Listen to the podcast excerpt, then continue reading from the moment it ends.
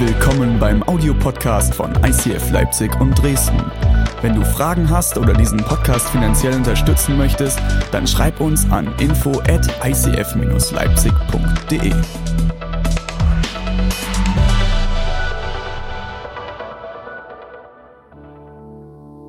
Gut, jetzt steigen wir ein. Wir sind in der Predigtserie. Gefährliche Gebete. Ich habe, äh, David hat den Anfang gemacht mit Prüfe mich, suche mich, Gott.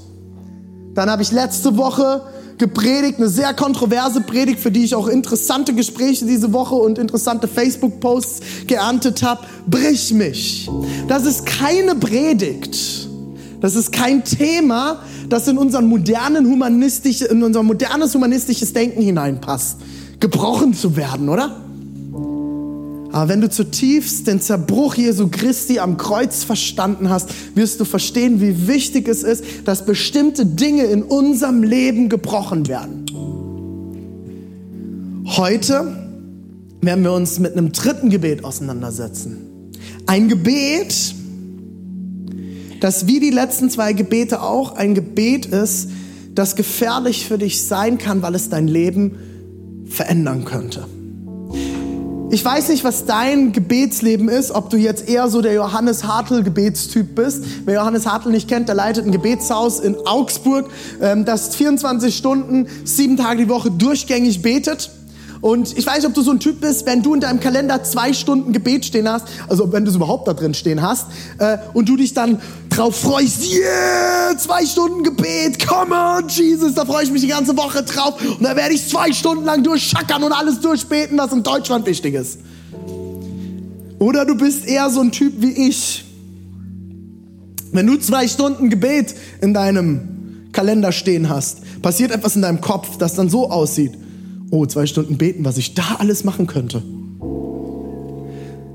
Das Problem ist, dass wir oft ein falsches Verständnis von Gebet haben. Für uns ist Gebet ganz oft etwas, wo wir uns um uns drehen. Und zwar in dem Sinne, Gott, kannst du das für mich tun? Kannst du das für mich tun?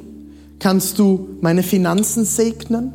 Kannst du mir einen besseren Arbeitsplatz geben? Kannst du mal, du kennst meinen Job, äh, kennst meinen Chef Jesus, kannst du da nicht mal und äh, meine, meine Kinder und, und äh, eigentlich oh, ein gut, ein toller Ehemann Jesus, kannst du da mal nicht mal was machen? Kannst du nicht hier und da und Gott hier segne mich? Unser Gebetsleben dreht sich ganz schnell um uns oder auch für andere. Das kriegen wir ja noch hin. Wir beten auch gern für andere mal. Aber das Gebet eigentlich viel, viel mehr ist. Und das Gebet nichts hiermit zu tun hat, sondern Gebet, was hiermit zu tun hat. Und Gebet gefährlich sein kann, weil wenn du betest und du es ernst meinst, wird Gott dich ernst nehmen und kann Gott dein Leben umdrehen. Und ich muss mich immer wieder daran, als Typ, der gerne Dinge erledigt und macht, muss ich mich immer wieder daran erinnern, dass die Zeit, die ich im Gebet verbracht habe, das vorbereitet hat, was ich später machen werde. Es ist Zeit, die ich mit meinem Gott verbringe.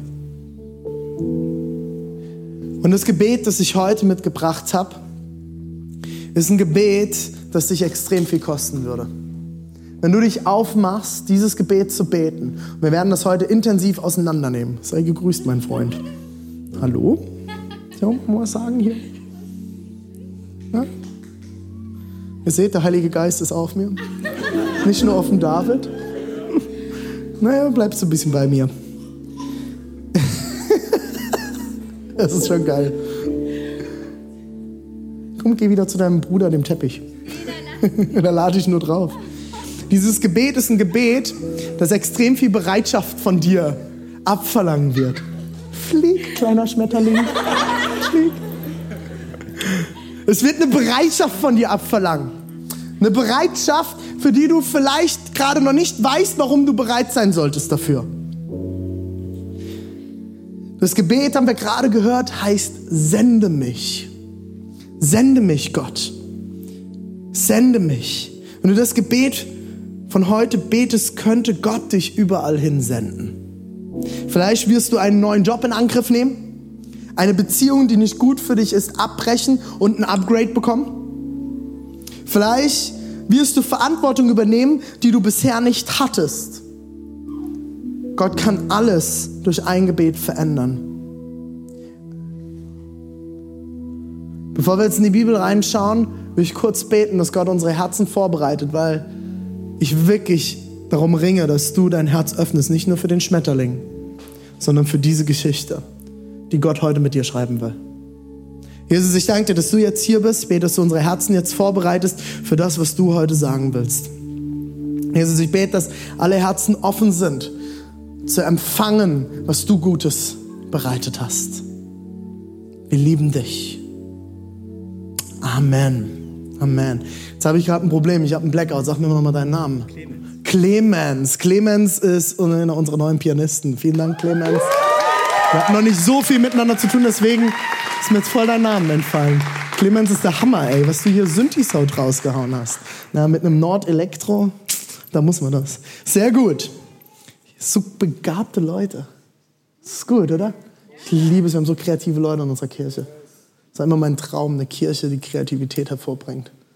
Weil das öffnet die Herzen, oder?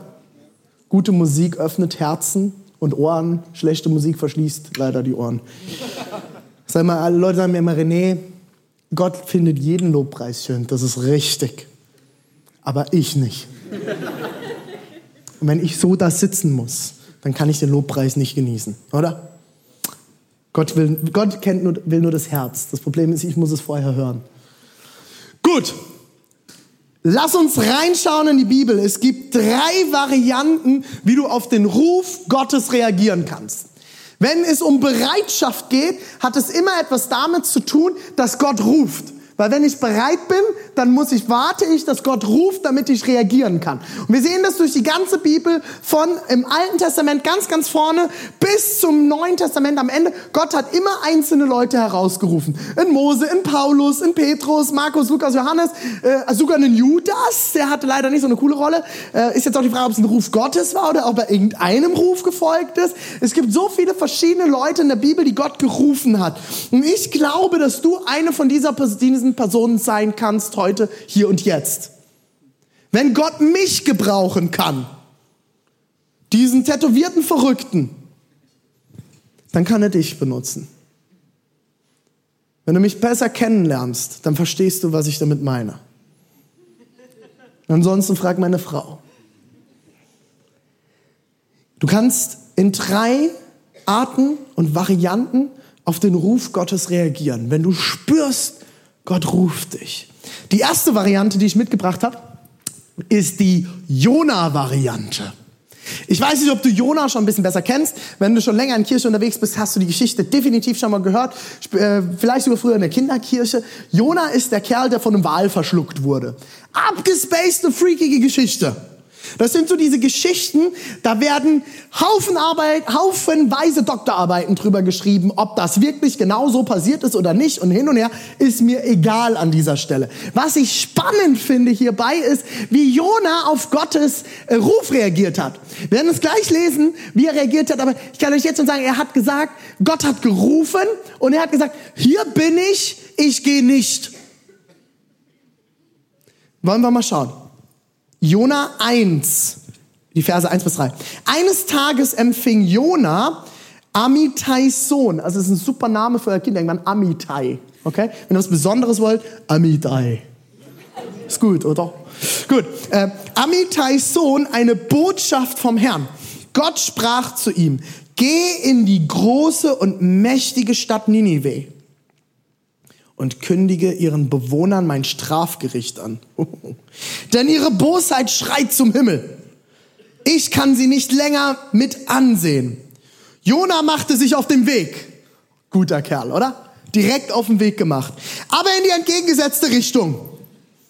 Er floh vor dem Herrn und bekam und kam zunächst in die Hafenstadt Jaffo. Dort traf, äh, fand er ein Schiff, ähm, das gerade nach Tarsis segeln sollte. Er bezahlte das Geld für die Überfahrt und ging an Bord. Jona machte sich direkt auf den Weg in die entgegengesetzte Richtung. Hier bin ich Gott, ich gehe nicht. Ganz schnell kann man als Christ, wenn man so eine Geschichte liest, arrogant werden. Na jetzt, Jona, hör mir mal zu. Gott hat gerufen. Was ist denn los mit dir? Dann mach doch gefälligst auch. Oder? Wenn der Gott wirklich hört, warum folgt der nicht Gott? Schauen wir mal in unser Leben. Ich weiß nicht, wie es dir gilt. Aber ich hatte doch des Öfteren schon Momente, wo ich genau wusste, was ich tun sollte, was ich sagen sollte, was richtig gewesen wäre und ich mich doch ganz bewusst dagegen entschieden habe, oder? Nee, heute nicht. Du hast vor einem Freund gesessen und der hat dir eine Geschichte erzählt, vielleicht, dass er fremd geht. Und du hast es nicht die Eier in der Hose zu sagen, Junge, was machst du da? Du bist auf irgendeiner Party gewesen und ähm, du hattest schon genug Bier. Und dann kamen die freien Pfeffi-Runden. Wer Pfeffi noch nicht kennt, wohnt noch nicht lange genug in Ostdeutschland. Das ist dieses grüne, eklige Zeug, was wie Listerine schmeckt und was man eigentlich am Ende einer Party nur trinkt, damit man nicht mehr Zähne putzen muss. Oder? Ansonsten macht das Zeug keinen Sinn. Erklärt's mir, liebe Aussies. Ich verstehe es nicht, ist widerliches Zeug. Und dann hast du trotzdem mitgemacht. Du wusstest genau, das wird den Absturz für diesen Abend bringen. Und doch hast du dich entschieden, es zu tun. Ich weiß nicht, wie oft ich in unserer Ehe in Diskussionen genau wusste, wenn du das jetzt sagst, René, wenn du das jetzt sagst, wird das nicht gut für deine Ehe sein. Das ist ein Moment, wo du einfach mal die Klappe halten solltest.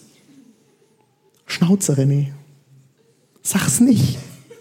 Und alle Emotionen übermannten mich. Ich will aber doch mein Recht. Und ich wusste genau, es geht nicht um mein Recht. Ich hätte besser ruhig sein sollen und sorry sagen sollen. So wie ich meiner Tochter beibringe.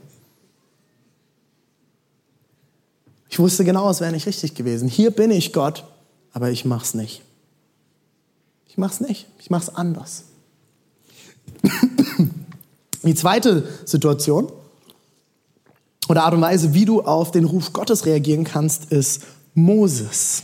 Ganz krasser Mann, haben vielleicht auch einige schon von ihm gehört, ist im Hause des Pharaos aufgewachsen, dachte er wäre Ägypter, dann hat sich herausgestellt, er ist doch Jude und dann passiert das Reden Gottes und er steht dort und sagt, hier bin ich, sende doch jemand anderes.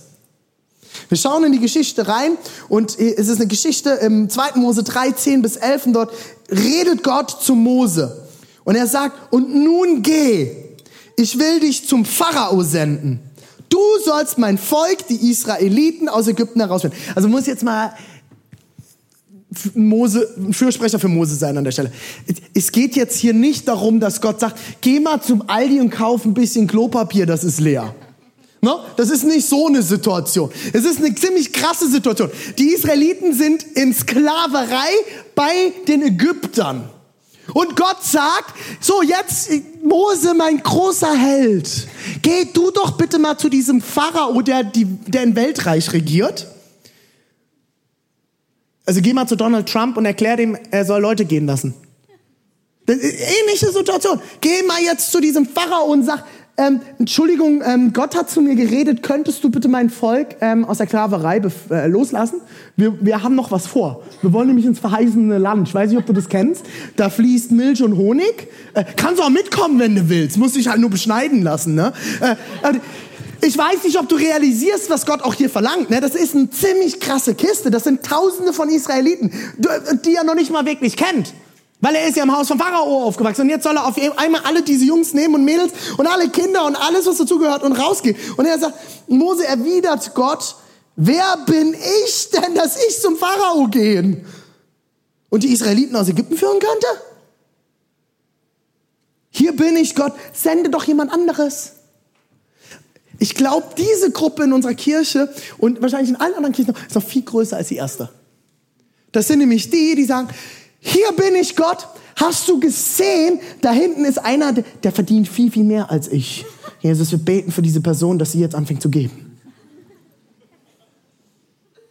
Oder die Personen, die hier sitzen, du bist vielleicht Geschäftsmann und du denkst, ich habe gar keine Zeit, mich ehrenamtlich einzubringen. Was ist denn mit den ganzen Müttern hier in dieser Kirche?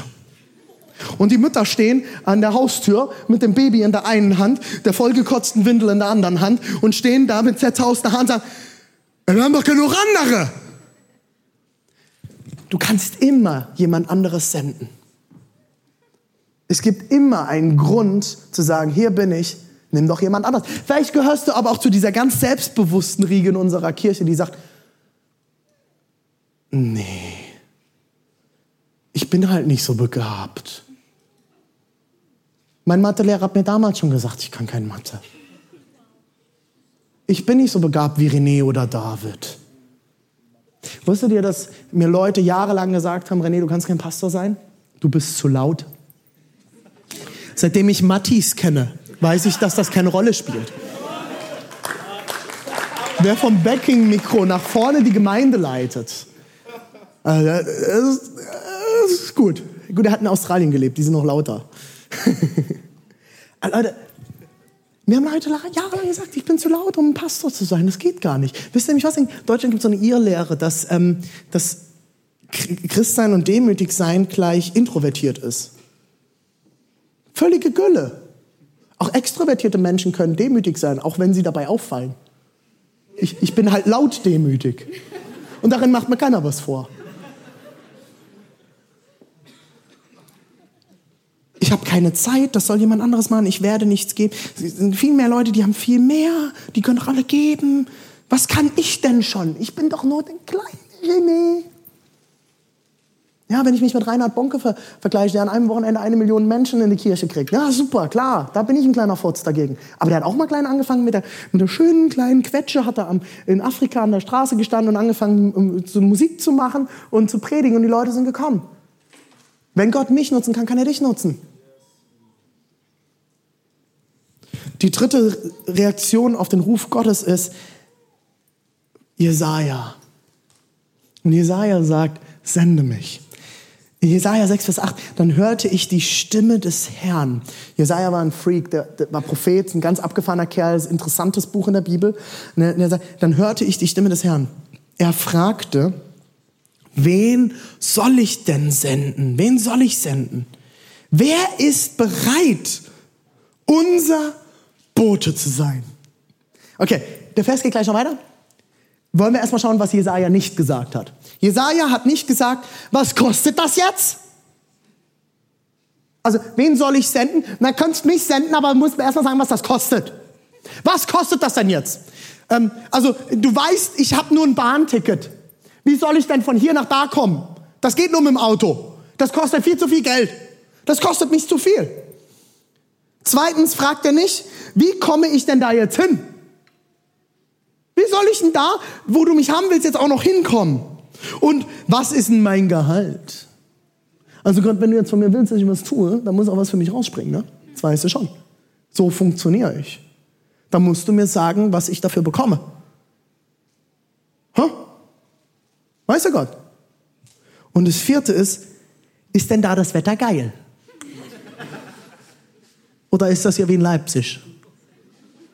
Dass es da regnet. Also Kalifornien, gerne, Jesus, bin ich dabei. Bin ich dabei. Aber Afrika ist zwar warm, aber es kostet mich viel zu viel. Da habe ich ja gar keine richtige Toilette, kein Strom, kein Wi-Fi. Die Cola, da muss ich zwei Kilometer laufen. Nee, das kostet zu viel. Nein, Jesaja sagt, Achtung, im zweiten Teil von dem Vers, ich bin bereit, sende mich. Er fragt all das nicht. Er sagt, ich bin bereit, sende mich. Gott, hier bin ich, nutze mich. Du willst, dass ich etwas sage, ich sage es. Du willst, dass ich etwas ändere, ich ändere es. Du willst, dass ich irgendwo hingehe, ich gehe hin. Du, will, du willst, dass ich etwas tue, ich tue es. Ich bin bereit. Du willst, dass ich etwas gebe oder loslasse, ich gebe und ich lasse los. Hier bin ich Gott, ich stehe dir ganz zur Verfügung nutze mich. Ich bin dein Freund und Diener. Hier bin ich. Das ist ein gefährliches Gebet, Leute. Das ist ein gefährliches Gebet. Und ich verspreche dir, wenn du anfängst zu beten, hinhörst und hinschaust und anfängst zu handeln, was Gott dir sagt, das wird dein Leben verändern. Bist du bereit, Gott alles hinzugeben? Bist du bereit, alles hinzulegen, dich komplett zur Verfügung zu stellen? Ich will mit euch reinschauen, warum Jesaja sagen konnte, einfach so, ich bin bereit, sende mich. Weil so einfach ist es nicht, oder? Ich könnte sagen Amen und von der Bühne gehen. Dann seid ihr nicht weiter als zuvor auch. Aber Jesaja hat etwas erlebt, mit dem ist etwas passiert, dass er sagt, ich bin bereit, ohne irgendeine andere Frage, sende mich. Seid ihr ready? Was brauchst du, um dich Gott komplett hinzugeben? Erstens, du brauchst eine tiefe Begegnung mit der Gegenwart Gottes. Eine tiefe Begegnung mit der Gegenwart Gottes. Im Jesaja 6, 1 bis 2, das sind die Verse davor, heißt es in dem Jahr, als König Usia starb, sah ich den Herrn. Er saß auf einem hoch aufragenden Thron. Die Säume seines Gewandes füllten den ganzen Tempel aus. Umgeben war er von Ser Seraphima, majestätischen Wesen. Jedes von ihnen hatte sechs Flügel. Mit zweien bedeckte es sein Gesicht, mit zweien seine Beine und mit zweien flog es. Das sind diese Bibelstellen, als ich die gelesen habe, als ich Christ geworden bin. Da habe ich vor meiner Bibel gesessen und habe gesagt, ach nee, Jesus, ich hasse Science Fiction. Das ist doch jetzt Käse. Also ich weiß nicht, wie es dir mit solchen Bibelstellen geht, die Seraphima, majestätische Wesen, sechs Flügel, 85 Augen. Äh, das, das ist crazy, oder? Das sind jetzt nicht so die Bibelstellen, die man liest und denkt, ja, macht Sinn. Sofort bin ich dabei. Nimm dein Kreuz auf dich und folge mir nach. Alles klar. Mit Seraphima oder ohne Jesus? Macht keinen Sinn, oder? Äh, ich sage euch ganz kurz, ich habe es dann irgendwann rausgefunden, was das alles bedeutet. Seraphima sind einfach e- engelsähnliche Wesen. Okay? Das sind irgendwelche Engelswesen. Und was passiert ist, Jesaja hat eine Zeit gehabt, wo er gebetet hat und Gott hat ihm eine Vision gezeigt. Und er hat es versucht, mit seinen Worten irgendwie auszudrücken, dass er Gott gesehen hat. Er hat gebetet und Gott ist ihm begegnet und irgendwas ist mit ihm dabei passiert und das versucht er mit seinen Worten aufzuschreiben. Ich weiß nicht, ob du schon mal eine Gottesbegegnung hattest, wo irgendwas in dir passiert ist. Versuch das mal in Worte zu fassen. Das ist schwer. Und er hat etwas gesehen, etwas wahrgenommen von Gott, von Gottes Kraft und hat es versucht, mit seinen Worten wiederzugeben. Es ist egal jetzt genau, was dort passiert ist. Da kann man ganz viele Details reingehen. Was hier jetzt aber passiert ist, ihm ist Gott begegnet. Er hatte eine Begegnung mit Gott. Und ich will nochmal sagen, mir geht's hier nicht um stille Zeit. Wenn du schon jahrelang in christlichen Kreisen unterwegs bist, dann kennst du dieses Wort stille Zeit ganz toll. Und wenn ihr mich ein bisschen besser kennt, das ist nichts für mich. Ich mache keine stille Zeit. Ich habe das schon mal erzählt auf dem Freakstock, damals war ich dann auf dem Seminar Laute Zeit. Das hat mich angesprochen. Aber wisst ihr was? Die Bibel spricht nirgendwo von stiller Zeit. Es gibt nicht einen Vers über stille Zeit. Es gibt nicht mal einen Vers, wo steht, lies Bibel. Ist das verkehrt, Bibel zu lesen? Nein. Aber das konnten die gar nicht früher schreiben, weil es doch gar keine Bibel gab.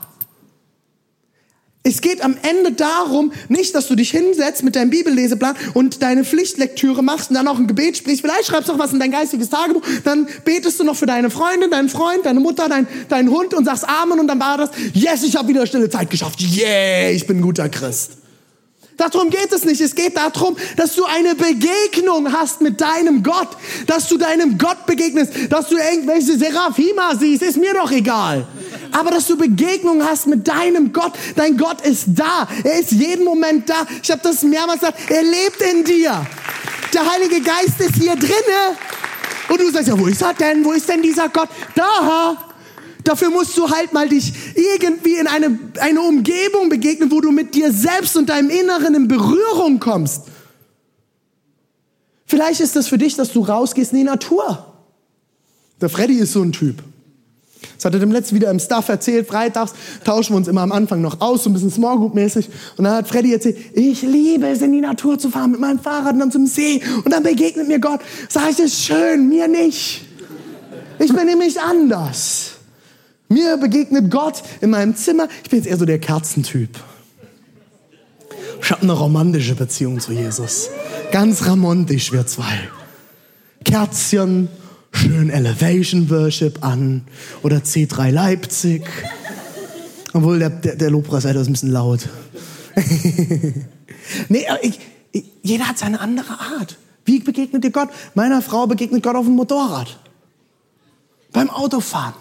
Mein Schwiegervater, wenn ich ihn frage, wo begegnet ihr Gott, Gott sagt, meine besten Zeit mit Gott habe ich, wenn ich Auto fahre. Gut, der fährt auch 60 bis 70.000 Kilometer Auto im Jahr. Aber da begegnet ihm Gott. Da hat er freien Kopf, denkt an nichts und kann Gott begegnen. Wo begegnet dir Gott? Ich rede nicht von stiller Zeit, dass du wieder einen Haken machen kannst. Bibel gelesen, yes. Gebetet, ja. Guter Christ.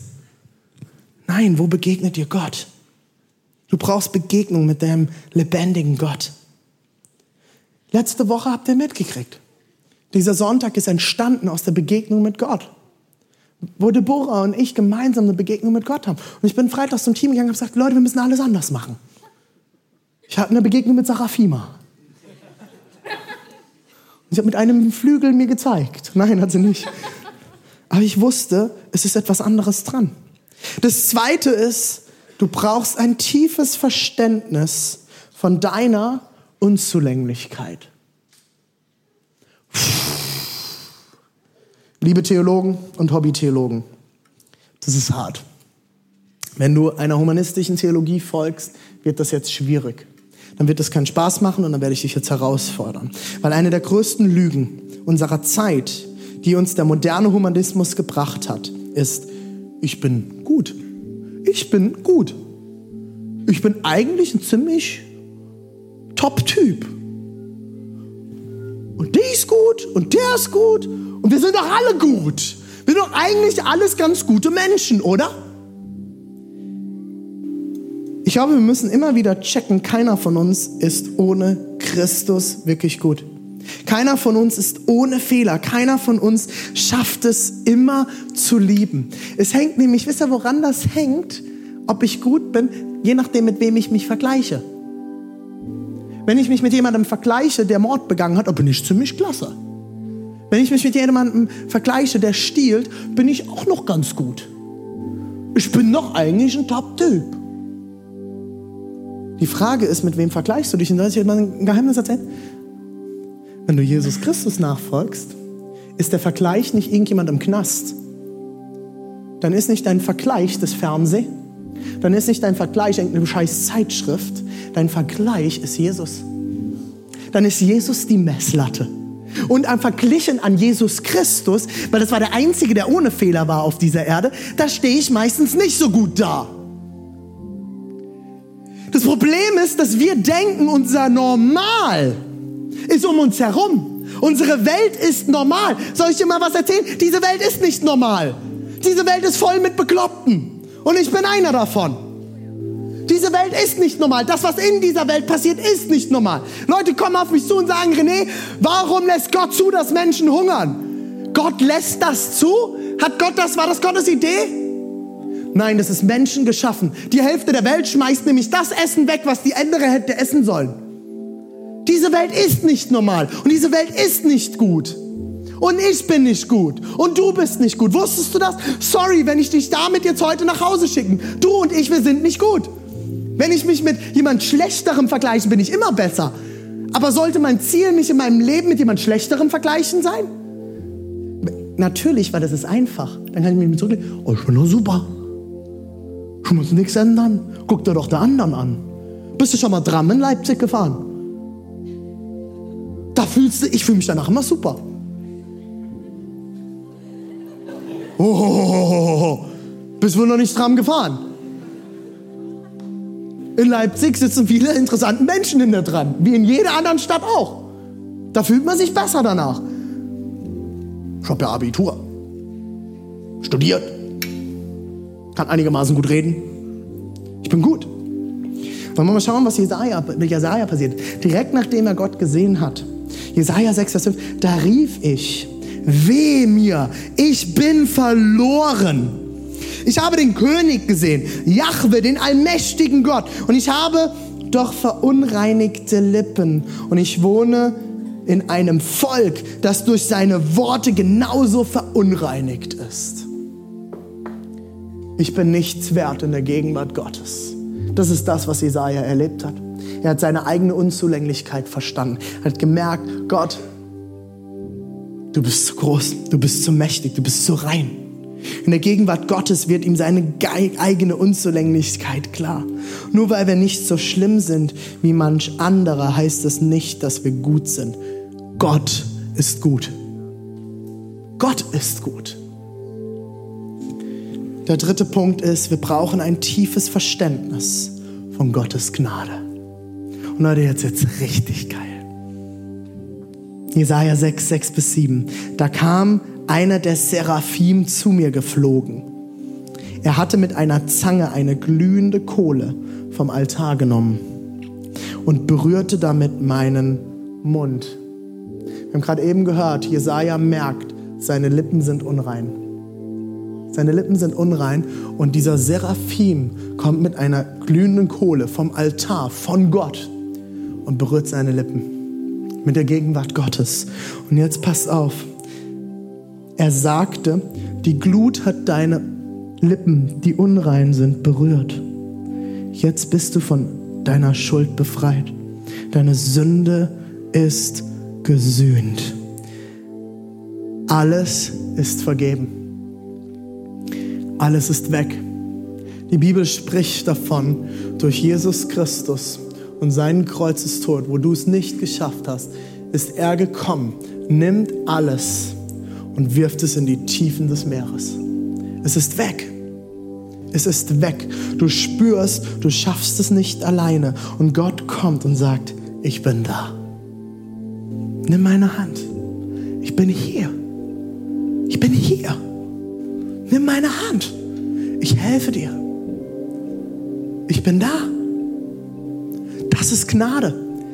Gnade ist, dass wir es alle nicht hinkriegen, aber Gott trotzdem kommt und sagt, gib mir deine Hand. Gib sie mir her und komm mit. Komm mit. Ich habe Gutes für dich bereit. Ich habe alles vorbereitet. Komm mit. Auch wenn du denkst, du schaffst es nicht. Halleluja. Mit mir ist dir alles möglich. Wenn du denkst, du bist zu klein. Geil, ich mach dich groß.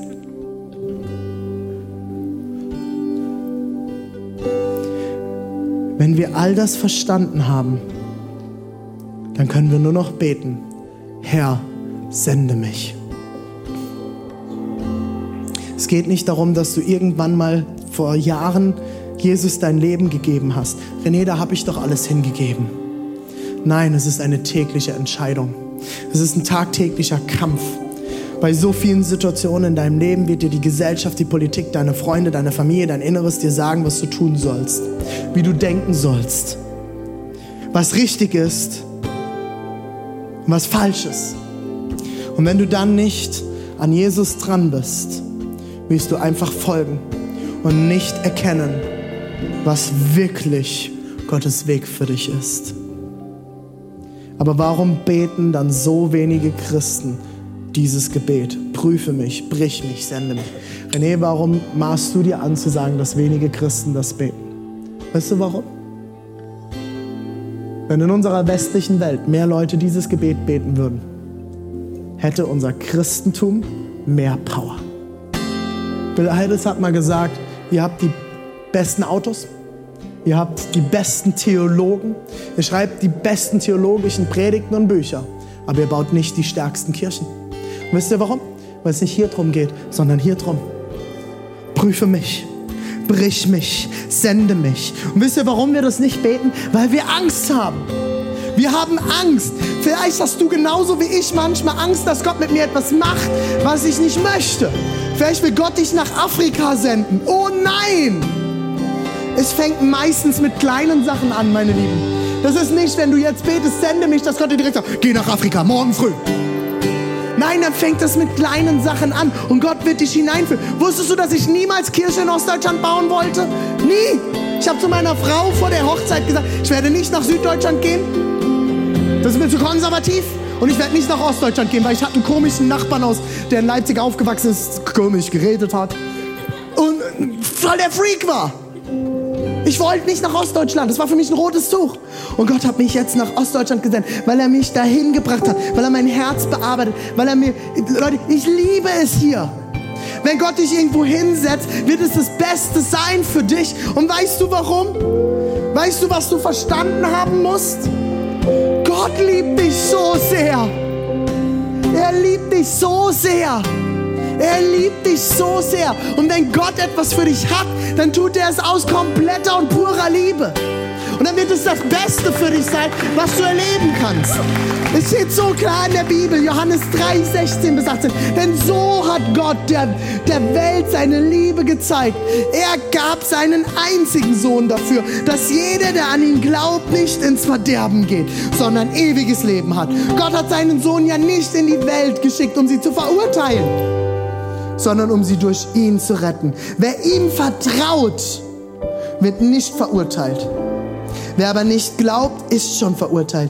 Denn der, an dessen Namen er nicht geglaubt hat, ist der einzigartige Sohn Gottes. Jesus liebt dich und er hat alles für dich bereit. Und alles, was er für dich bereit hat, wenn du betest, prüfe mich, wird er nur Dinge in deinem Leben hervorbringen, die du rauswerfen sollst, weil sie dich kaputt machen, weil sie dich nicht zu der Person machen, zu der Gott dich geschaffen hat. Wenn Gott, wenn, wenn du sagst, sende mich und Gott wird dir etwas zeigen, wird es das Beste für dich sein. Wenn du etwas loslassen sollst oder etwas geben sollst in deinem Leben, wo du dran hängst, dann vertraue Gott, wenn er dir sagt, lass los. Das wird dich nicht weiterbringen. Aber dafür musst du verstanden haben, dass Gott dich liebt.